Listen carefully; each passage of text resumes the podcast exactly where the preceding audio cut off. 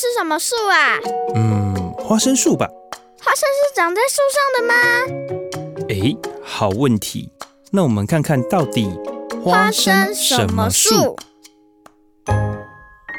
各位听众朋友，大家早安！您现在所收听的是 FM 九九点五云端新广播电台最自由的声音。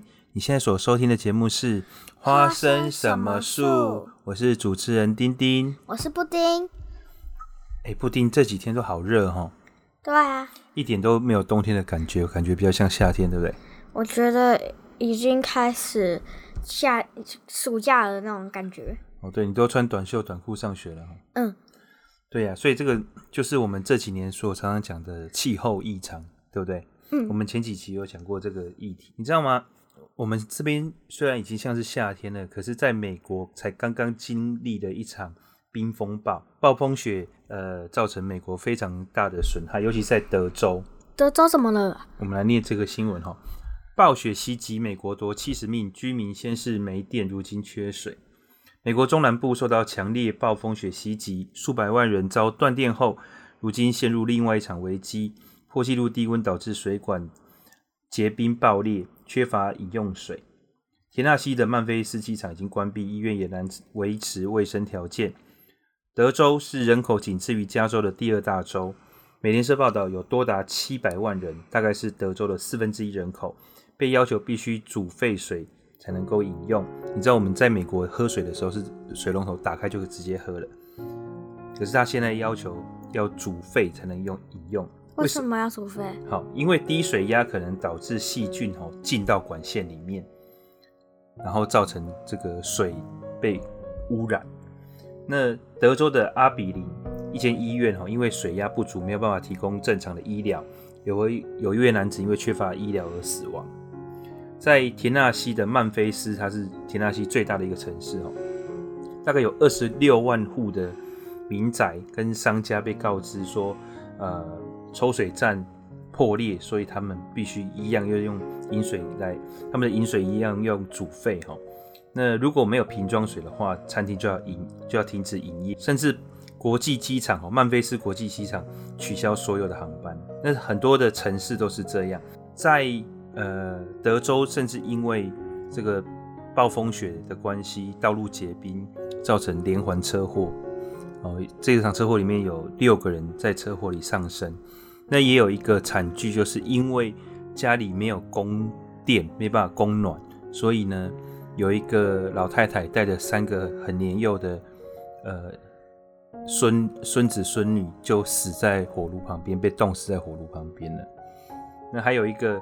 农民他为了要拯救两头掉到池塘里的小牛，自己也掉进去被冻死。好，那为什么会发生这么严重的呃灾情？当然气候异常是主要嘛。这个暴风雪袭击的这些美国南部的各州，其实是南部的各州，就好像你在台湾一样。越往南其实越暖和，对不对？嗯，所以他们基本上是没有去防范有这么低温的情况。可是，一遇到这么长久性的暴风雪低温，他们的很多公共设施，包括电力、包括自来水的供应，就全部停摆了。所以，那边很热吗？平常？对，德州有些地方甚至是沙漠啊！沙漠怎么会下雪？对，所以这个就是一个非常异常的气候嘛。你就想说，有很多的城市，它的市的这个标志是仙人掌，嗯，就表示说它是它是一个沙漠，对不对？嗯。可是，在这样子一个地方，竟然产生了遇到暴风雪。暴风雪，其实沙漠是会下雪，但是遇到这么长久而且低温的情况，实在是很很很很罕见的，而且它是。零下负十几度，其实零下负十几度，在美国来讲不算是特别低的低温。对啊，听听，在美国那边还好像还好哎。对，因为你有一个阿姨住在更北边的一个州，哈，叫做明尼苏达州。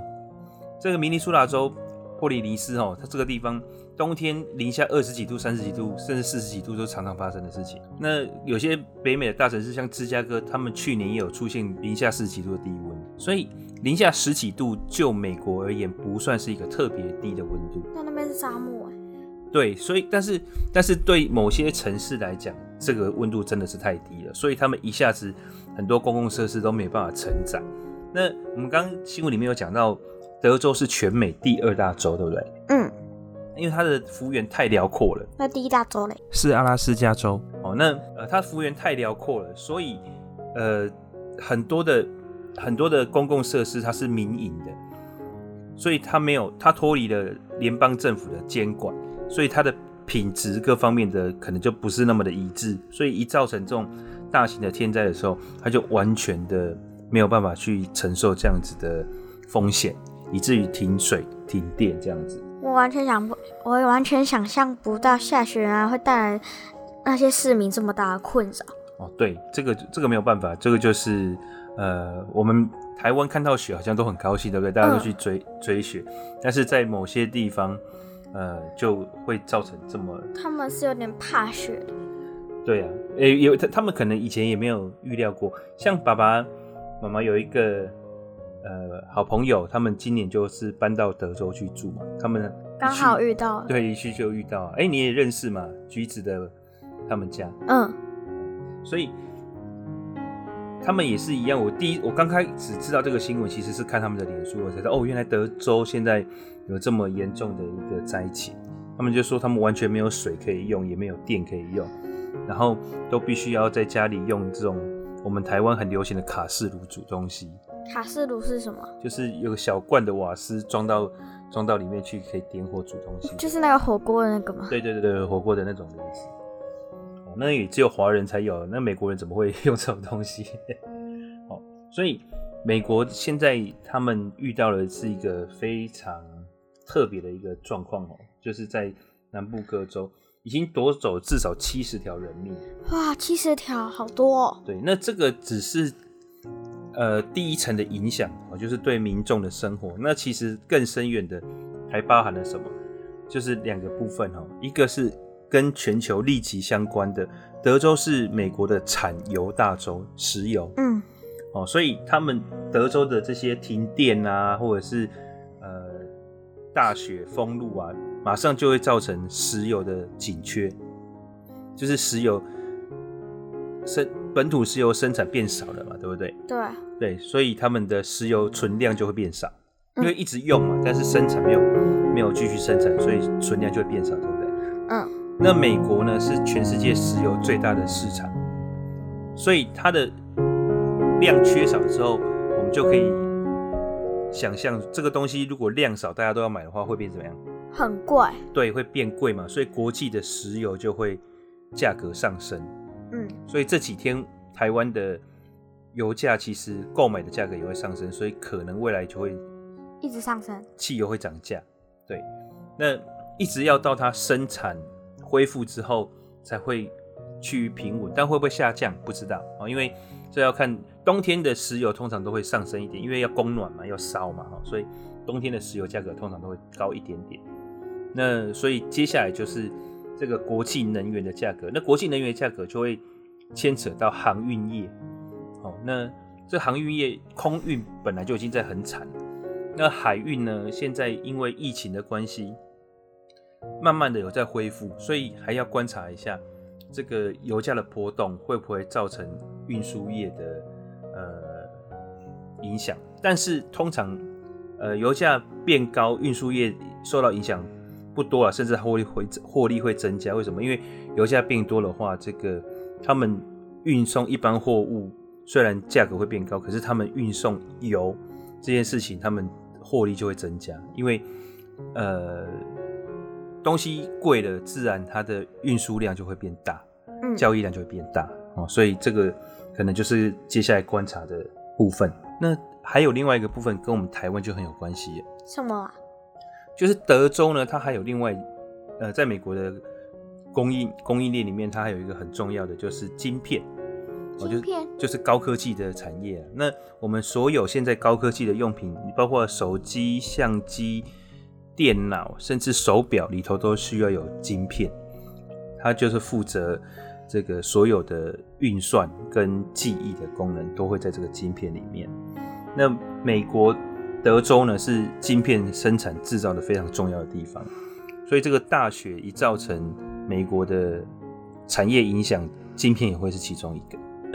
有很多国外的厂家把研发中心跟设计中心或者是一些工厂设置在美国德州，嗯，像我们台湾有一间最有名做晶片晶圆的，叫做台湾积体电路，叫台积电。嗯，那他们也有少量的这个设计在那边，但是影响最多的应该是一间叫做 Samsung 的公司。哦，听过。它是一个韩国的大公司，对不对？嗯。那他们在那边有非常多的投资，所以当德州这单如果没有办法生产的话，他们必须要另外再找单，这个会影响到他们的获利。那间接的就会也会让他的竞争对手，主要也是在台湾，哦，就变成我们获利。所以这个在高科技产业里面也会是一个有影响的哦。所以你看，其实一个气候的变化，不单只是好像生活上受到不方便，甚至很多人会因为这样子意外死亡。更重要的是，它其实会牵扯到全球很多的经济产业。产业对哦，那所以现在已经是地球村了哈，就是所有在地球里上面的每一个国家，甚至每一个人民都有呃息息相关，都会是牵一发动全身，每个人都是互相有关联的。也就是说，我们对这个维护地球都有相对的义务，对吗？对啊，就好像我们住在家里，就是要负责打扫，对不对？就要负责维持家里的整洁，对不对？嗯、你不会把外面的垃圾拿到家里倒嘛？不会。对，你一定是维持家里的整洁，把家里的垃圾拿到外面去倒嘛？嗯，当然是要倒到垃圾车上或合法的地方啊，对不对？但是就这好像一样，我们所有地球人都住在地球，地球就是我们家，所以我们每一个人都有维护它的义务。那这个就讲到我们要讲的下一个新闻了。是什么新闻啊？好，拜登上任一个月，美国正式重返巴黎气候协定。美国在十九号正式的重新加入巴黎气候协定，大振全球对抗气候变迁的士气。上个月才就任的总统拜登政府规划，未来三十年内要大幅的降低美国的碳排放量。拜登于上月二十号就职的首日，就下令重返巴黎气候协定。经过三十天后正式生效，科学家和各国外交官都乐见其成。这项于二零一五年在巴黎谈成的协定，有近两百个国家签署，目标是预防灾难性的气候变迁后果。美国原本也是签署国家之一，但前川普声称气候行动不利于经济，于任内退出。美国迄今是唯一退出这项协定的国家。路透社报道。美国气候特使凯瑞今天将参与视讯活动，昭示美国重返巴黎协定。美国驻英国及驻意大利大使、联合国秘书长古特瑞斯、联合国气候目标暨解决方案特使彭博也将露面。拜登曾承诺在二零五零年前让美国的温室排放量达到净零 （Net Zero），排放量可与回收量相抵消。科学家认为这个目标符合目前所需，但全球排放量必须在二零三零年之前减半，以避免全球暖化造成最具破坏性的后果。什么叫做巴黎气候协定？哦，这个问题非常好。其实呢，这个巴黎气候协定，呃，在之前还有一个叫做京都议定书。哦，那这两个的协定或议定书。其实都有一个同样的追求，就是要减缓目前地球暖化的情况。你有听过温室效应吗？有啊。那你可以稍微解释一下什么是温室效应吗？嗯，就是地球暖化吧。好，那我问你哦，你觉得温室效应是好的还是不好的？当然是不好的啊。哦，你觉得温室效应是不好的，对不对？嗯。可是我跟你讲，其实温室效应是好的，因为有温室效应，我们地球才会有生物。哈？好，这样讲好了。你看月球表面光秃秃的，没有生物，对不对？嗯。好，那它呃很大的原因就是因为它没有这个大气层。嗯。好，那我们地球因为有大气层，所以能够维持住气温。如果没有大气层的话，我们的地表的平均温度大概是零下的负十八度。那现在的地表温度？现在地表温度因为有温室效益加剧的情况，所以可能有上升。但是爸爸的印象应该是十五度左右，平均温啊。嗯、哦，那当然像台湾就很热嘛，可是北极、南极就很冷嘛。嗯，好，这样平均下来大概就是全球的地表平均温度是十五度。那这个是一个什么样的呃概念呢？就好像是因为我们有一个大气这样的衣服穿着，所以整个地球才能够保持一定的温度。你想想看哦，我们地球的温度是从哪里来？太阳吧。哎，讲的很好。但是太阳的温度是从哪里来？我也不知道哎。好，其实我们感受到的太阳的辐射，并不是它本身所产生的热传达到地球。要不然？因为外太空是真空的，它没办法传导热。嗯。是因为它所发射的这个辐射进入到地球的时候，由地球吸收，对不对？然后地球一样散发出热能。然后发散出来，这是第一个。第二个呢，是我们空气中的微粒所产生、吸收这个呃辐射所产生的温度，这两种，那加起来呢，就会把这个温度维持在我们地表附近，所以我们才会感受到热。嗯，好。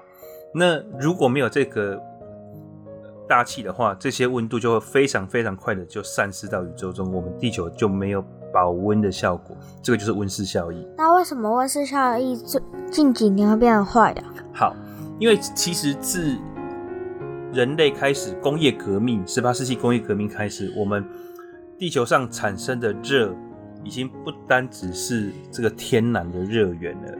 在工业革命之前，顶多我们就是劈柴生火，没有所谓的大规模的工业的的行为嘛。嗯。可是工业革命之后，就产生了工厂。就产生了大众运输，就产生了汽车，那这些东西通通都会跟一样一样事情产生关联。你知道是什么吗？汽油啊，能源，对，汽油也是能源的一种。嗯、那最开始的能源是什么？煤炭。煤炭，你讲的非常好。其实一开始就是烧煤炭嘛，嗯，然后最后开始使用石化能源，对不对？嗯，那这两种能源对地球都有一点点的影响，就是什么？它的排放出来的碳的量会造成呃。空气中 CO2，也就是碳含量的增加。那这个碳含量的增加，为什么会造成温室效应的加剧？哈，是因为这样，我们大气层的比例本来是固定的，绝大部分是氮气。氮气是什么？是一种很稳定的气体。你我们这个气球里面会那种会飞的气球，有些气球会往上飘，对不对？嗯。那个灌的就是氮气，它是一个很很稳很稳定的气体。那在大气层当中，百分之七十八都是这样子的一个气体，叫氮气。嗯，那另外百分之二十一是氧气。氧气。对，所以我们呼吸到的空气里面不是纯氧，只有百分之二十一是氧气。嗯，好，那其他的百分之一点多的这些气体呢是什么？就是各式各样我们讲的这些呃二氧化碳啊，或者是呃一些更稀有的气体，比方说。就是屁，或像是甲烷。甲烷是什么？甲烷啊，甲烷其实就是屁。哦，我们养猪养牛，它们所产生的这些屁呢，就会变成甲烷在空气里面。哦，对哦，听说牛放屁会增加温室效应。对对对对，其实真的是这样啊，这个这个就是会增加的原因啊，所以多吃肉也会增加温室效应的原因在这里。好，好，所以呢，这些气体进入到。我们的空气当中的时候，它就会增加我们空气的吸热的效果，再加上我们的排热又变多，对不对？所以这样子一个吸热排热的均衡慢慢变破坏，所以我们过去几百万年来可能都是维持在某一个程度上的均衡，嗯，但是它就会慢慢慢慢的破坏这个均衡，这个温度就一直往上加，一直往上加，而且这个加的速度会非常非常快，是成等比级数的增加。就是你看，十八世纪到二十世纪这么多年，其实它所涨、它所增加的气温气非常微幅。可是从二十世纪到二十一世纪，近这几十年来，增加的速度会变得非常非常快，而且会越来越快，越来越快。这也就是为什么我们刚刚在那个新闻里面有科学家讲说，如果在二零三零年前不减半的话，会造成非常巨大的呃严重后果。那为什么是二零三零年？呃因为他们算出来，这个时候如果他们有有有算嘛，这个每增加零点一度的气温，或是增加一度的气温，这个海海平面会增加多少？为什么？因为你每增加气温每上升一点，这个融冰就会多一点嘛。嗯，那我们其实地球上的融冰的量非常的高，如果融冰的量那个全部都融化的话，基本上我们整个地表文明会被淹没掉绝大部分。难怪妈妈说不要浪费什么东西，不要浪费什么东西，要不然北极熊会死掉。对，因为其实现在已经很明显了，非常多的北极熊的栖息地已经完全被破坏了，常常可以看到那种瘦骨如柴的北极熊，甚至有母熊吃掉自己的小熊啊。对，那这个就是因为他们的栖息地已经被破坏限缩，让他们到无法生存的地步了。那这个都是跟融冰有直接的关系，甚至在很多北极区域。已经长出草地来了，你知道是什么概念吗？就是它原本是一个被冰雪覆盖的地方。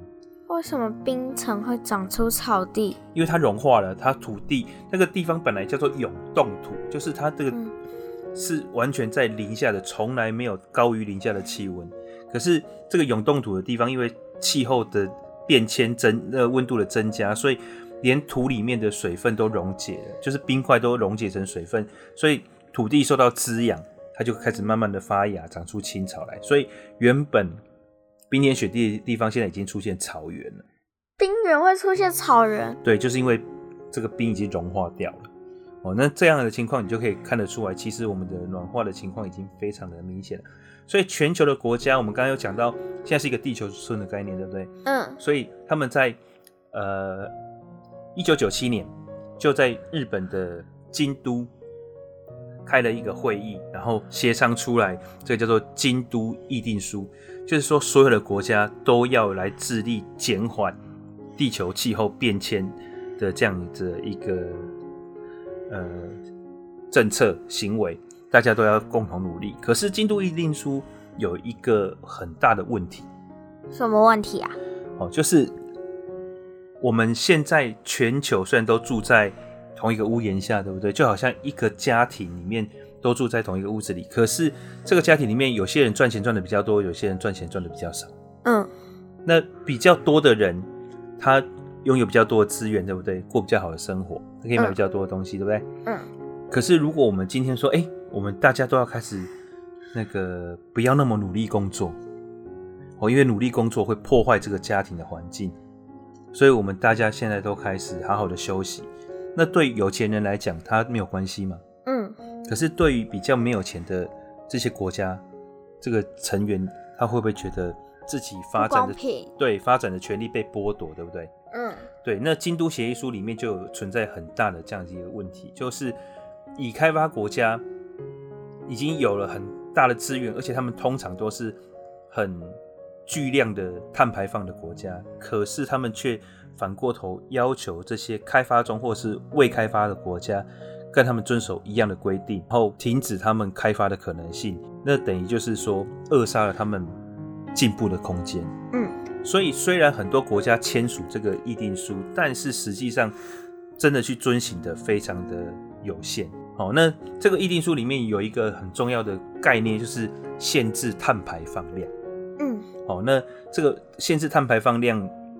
呃，变成一个主要的手段，那也就会产生了一个特殊的经济名词，叫做碳足迹。碳足迹对，是 carbon footprint，就是说我生产的这一样东西，它所产生的碳的排放量是多少？嗯，这个叫做碳足迹，那可以追踪到从它开采原料的开采，然后生产原料、制造、加工到成品，包含它的工厂，包括它运输。总共会产生的碳足迹是多少的量，它都会算出来。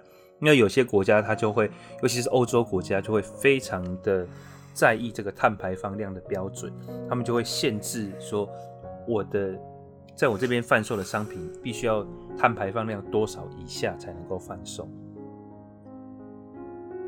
那碳排放量在某些国家之间是也可以买卖的。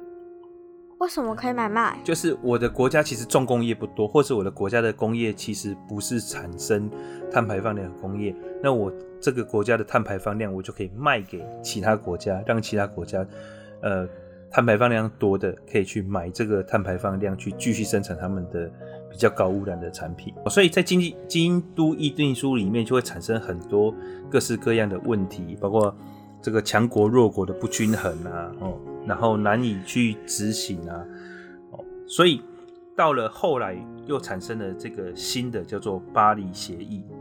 哦，那这个巴黎协议呢是在二零一五年所签订的。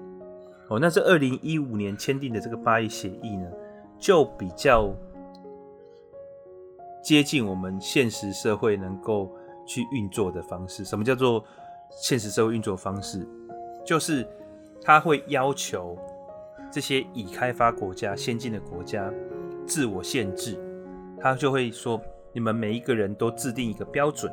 那个这个标准呢，就是说在某一个时限以前，像我们刚刚讲到，美国就是在二零五零年以前，它要达到零排放，零的 碳排放量等于零嘛。嗯。哦，碳排放量等于零是什么样的概念？就是我还是会有碳排放量，可是回收的要跟输出的一模一样。哎，对对对对对，它有一些技术是可以让这个碳排放是可以被回收的。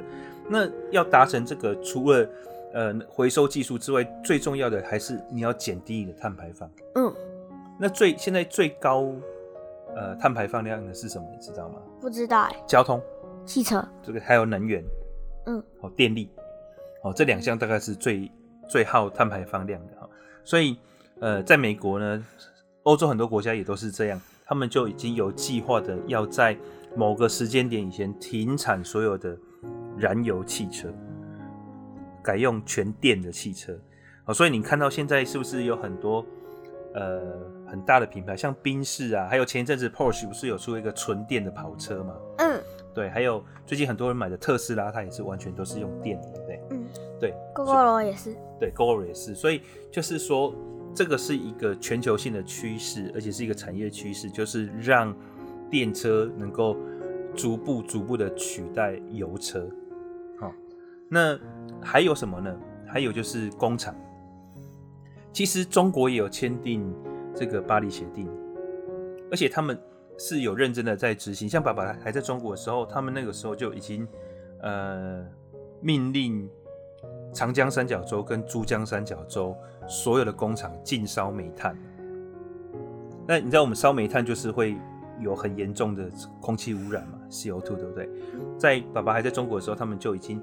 行政命令说，所有的工工厂的锅炉都禁烧煤炭，改用干净能源，像是瓦斯啊、天然气啊这些东西的。那长江三角洲跟珠江三角洲是中国最大的两个工业带，所以那边停产之后，造成了很多当时我们讲说山西的煤老板哈，就是山西省他们有很多的煤矿，他们的煤矿产含量非常的丰富哈，那这些。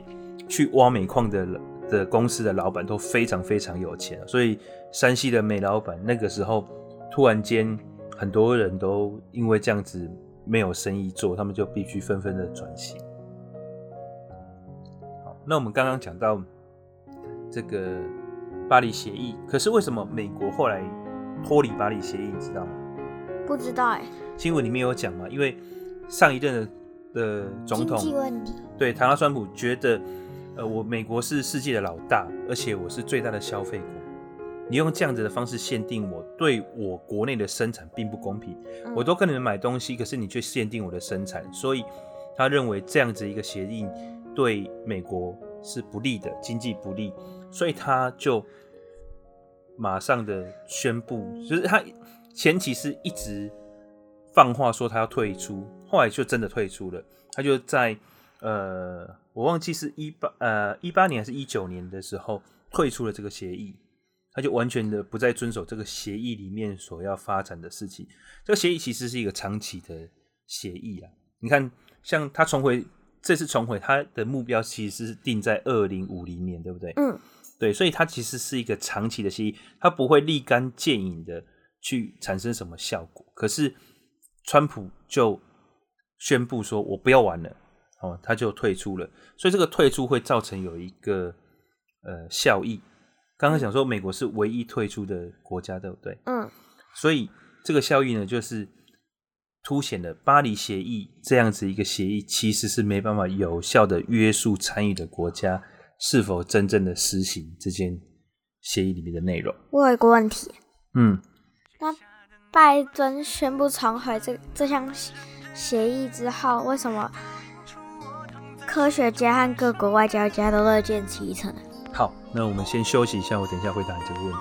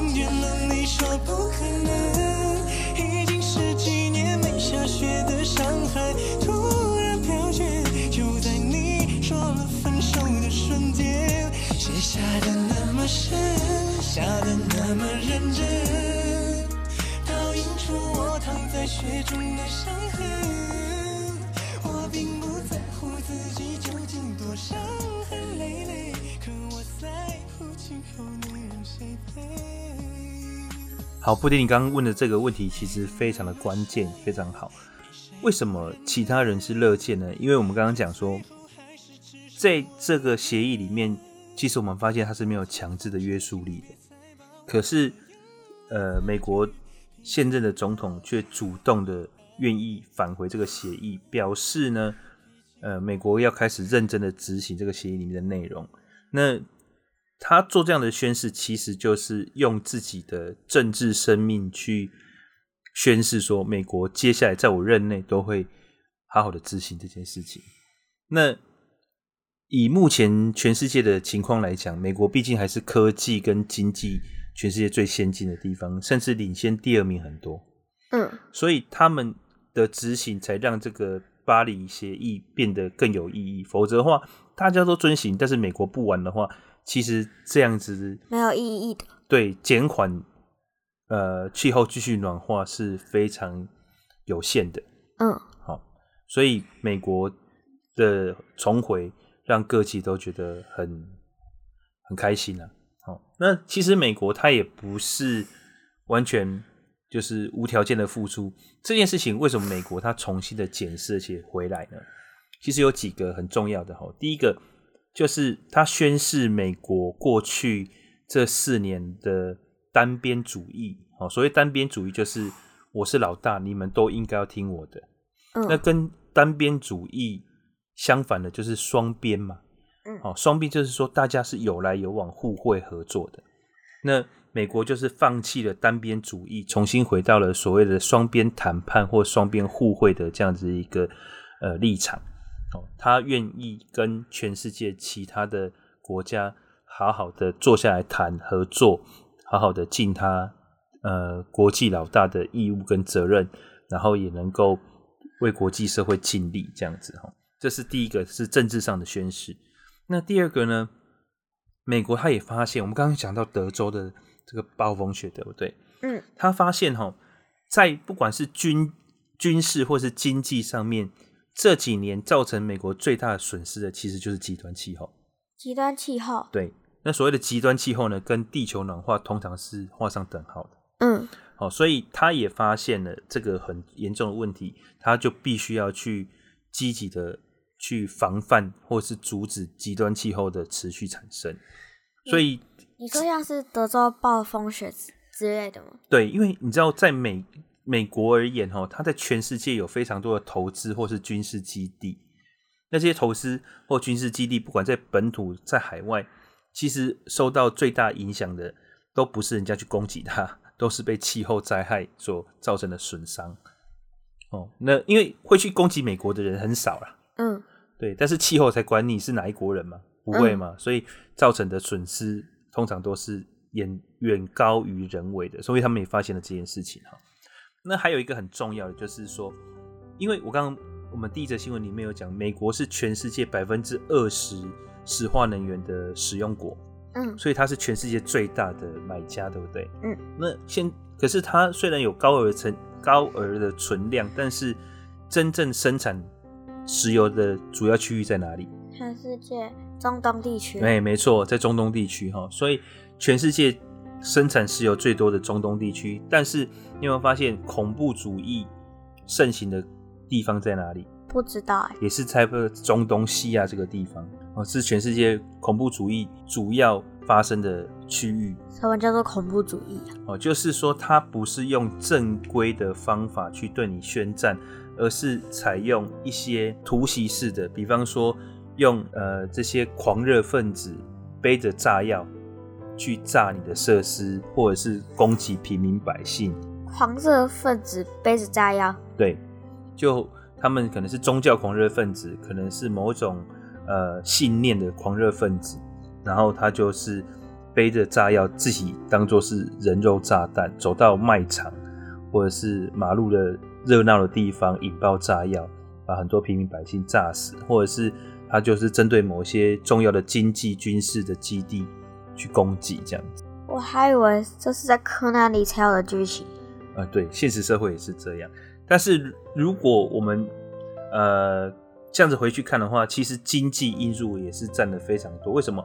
因为如果不美国没有这么的依赖这些石化能源，它跟中东的经济的牵连。包括对中东的控制就会慢慢的减低，嗯，那中东国家回归自治之后，慢慢的就会出现了一个区域的平衡，也就是他们呃对政治的干扰就会慢慢减少。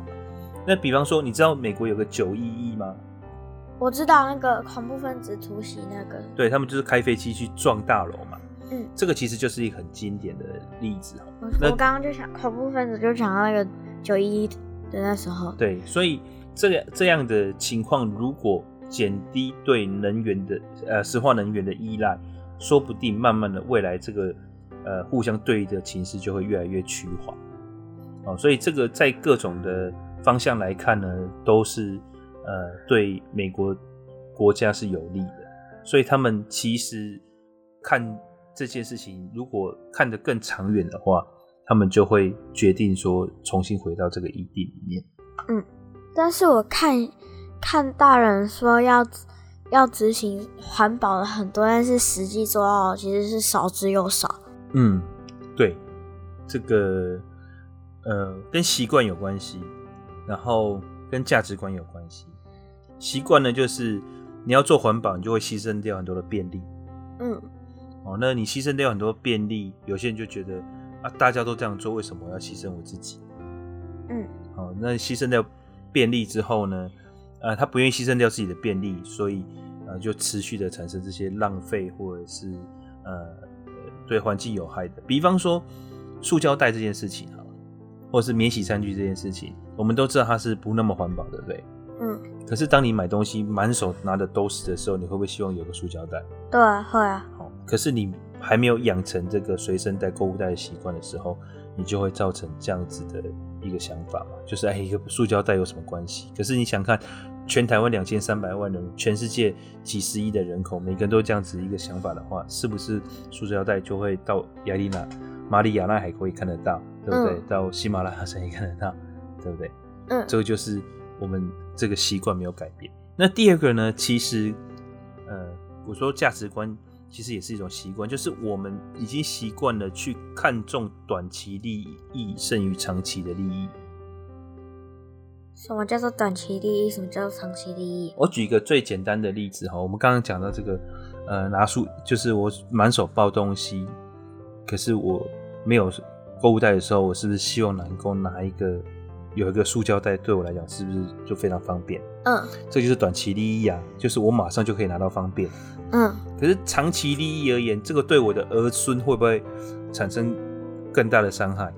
会，会对不对？可是我不会去想到我儿孙未来会面临到环境灾害，我只想到我现在，哇，有一个塑胶袋真的好方便哦。嗯，这个就是短期利益跟长期利益的差异。那对于政治人物来讲也是一样哦。我如果只讲求长期效益的话，可能会造成我短期利益的受损。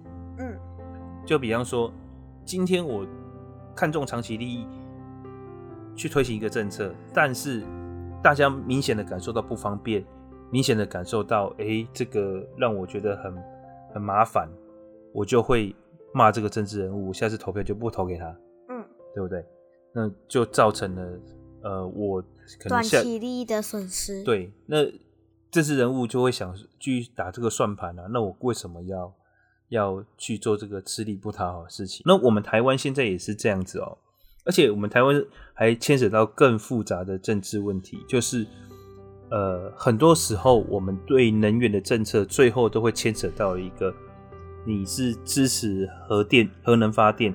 还是反对核能发电这样的议题。什么叫做核能发电？好，就是我们现在台湾绝大部分的电力是怎么来的，你知道吗？生火来的。对，火力发电了，哦、嗯，就是用煤炭去烧嘛，对不对？可是我们刚刚讲到，煤炭其实是全世界都要慢慢的禁绝的一种发电方式，对不对？对。可是台湾为什么还是以它为主力？因为其他发电太麻烦了。不是，其实是因为。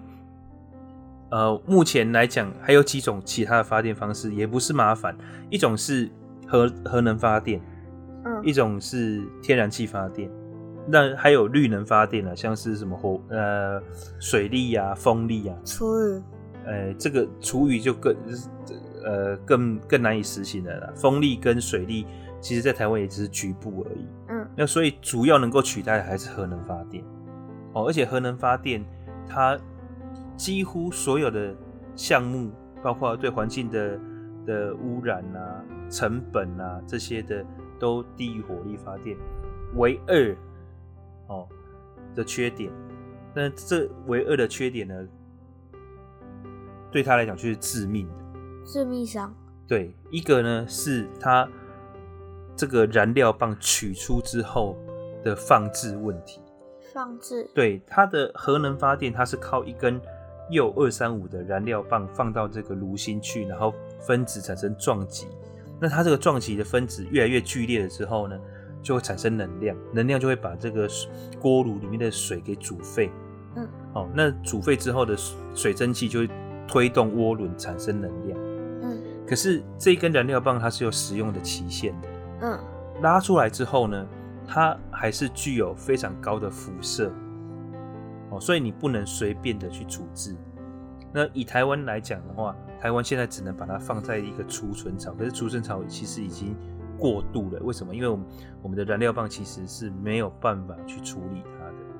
其实，在美国，他们处理也有非常多的呃选项，然后都大家大家都在一直在探讨这个燃料棒要怎么处理。但是这个就是一个高危险、高污染的呃核废料，哦，这个是很难去处理的。那第二个很难去解决的致命问题就是，它风险平常很低，嗯，一旦发生了，就是完全是毁灭性的。像全世界呃最有名的是车诺比核能电厂，它发生的炉心熔毁爆炸。哦，那另外一个呢，呃，叫做美国的三里岛核能电厂，它也是类似的这样子一个呃炉心损坏，然后造成。大量的核辐射，可是你想哦，美国跟当年的俄国是全世界最先进的两个国家，他们辖下的核能电厂都因为管理不善或者是人为疏失，产生了这么巨大的呃灾变。这两个灾变呢，一个让车诺比整个区域变成死城，也就是说那个地方再也没有人居住；一个呢是花了十亿美金。哦，在三里岛附近去清除，仍然还是造成非常非常大的后遗症跟影响。哦，全世界最强的两个国家都会这样的，那其他的国家冒的风险会不会更大？嗯，而且这个风险一旦产生了，基本上就是不可逆，就是没有办法改正的，造成永久的伤害了。那最近还有第三个叫做日本的福岛发电厂，它是天然灾害所造成的，就是它这个发电厂盖在海边，嗯，可是发生了。很大的地震造成的海啸，嗯，哦，三一一日本的大地震，然后产生海啸，有没有？然后就清洗这个福岛发电厂，造成这个福岛发电厂也出现了这个类似的，呃，像是三三里三里岛跟车诺比这样子的核能呃外泄的意外，那也是一样造成福岛周边包括海域、包括地面许多的辐射灾害。然后许多人要迁移，然后基本上呢，也造成海洋资源非常大的损伤。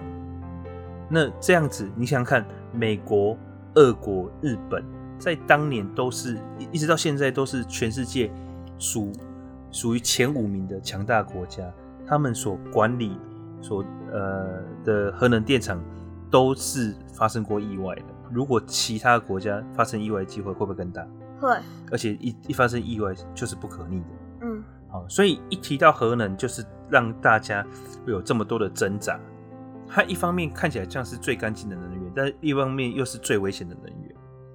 好，那所以在台湾这样子的争论也是持续非常久，而且我们台湾目前的执政长他们在在野的时候就一直标榜着他们的党纲叫做“非核家园”。非核对，就是他们不要任何的核能发电。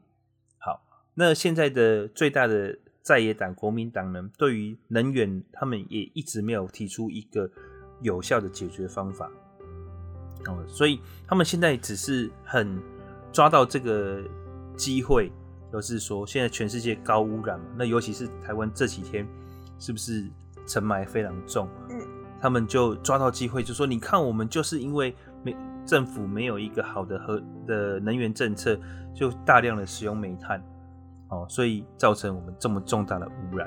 所以，我们台湾这样已经不是一个单纯的能源或环保问题，而是变成一个很复杂的政治。对，那也没有办法。那最近还有衍生出来一件事情，就是，呃，你有听过早教吗？藻礁是什么？藻礁其实就是珊瑚类死亡钙化后沉积的。尸体啦，然后那尸体累积到一定的程度之后，就变成一种布满在那个历史上面的植物礁。那藻礁和环保有什么关系？好，那最近我们台湾有一个很夯的议题，叫做藻礁公投哈，就是呢，我们在桃园观音大潭哈这个地方有一个呃。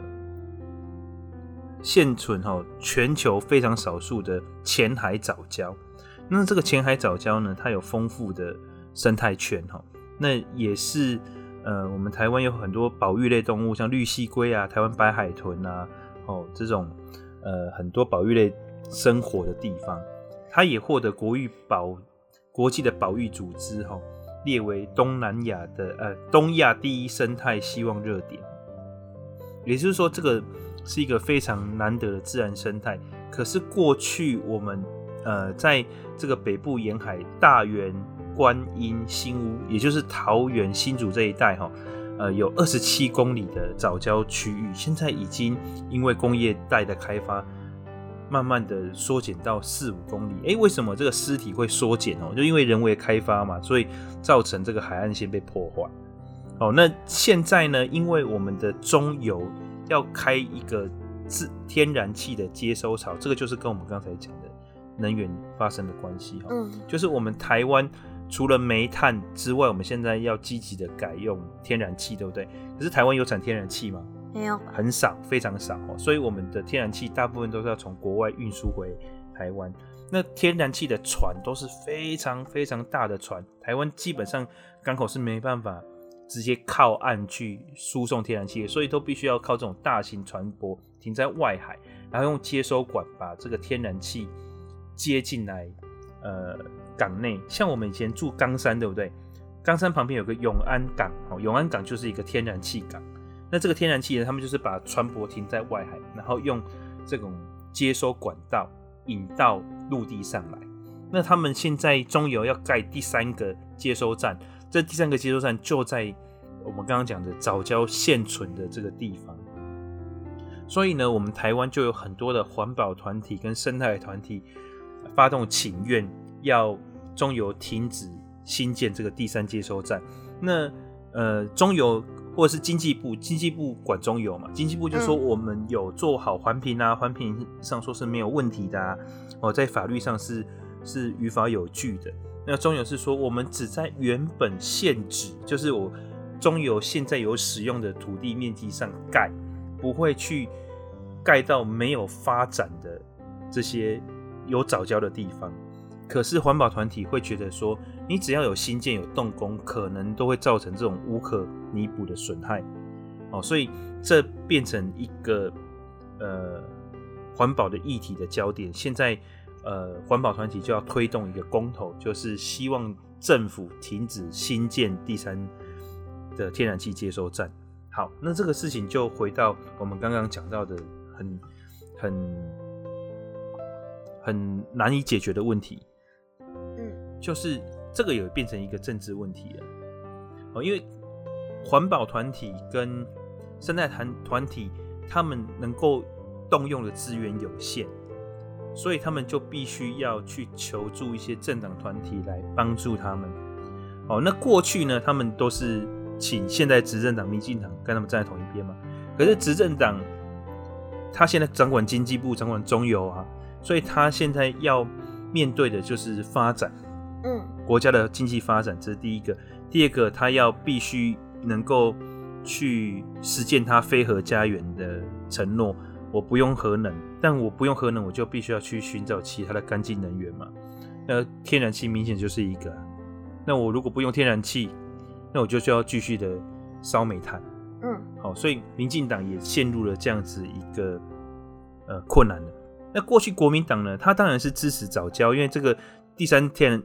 天然气接收港的计划是从国民党时代就开始了，可是他现在变成在野党，他就去帮助这些环团去推动这样子的一个公投。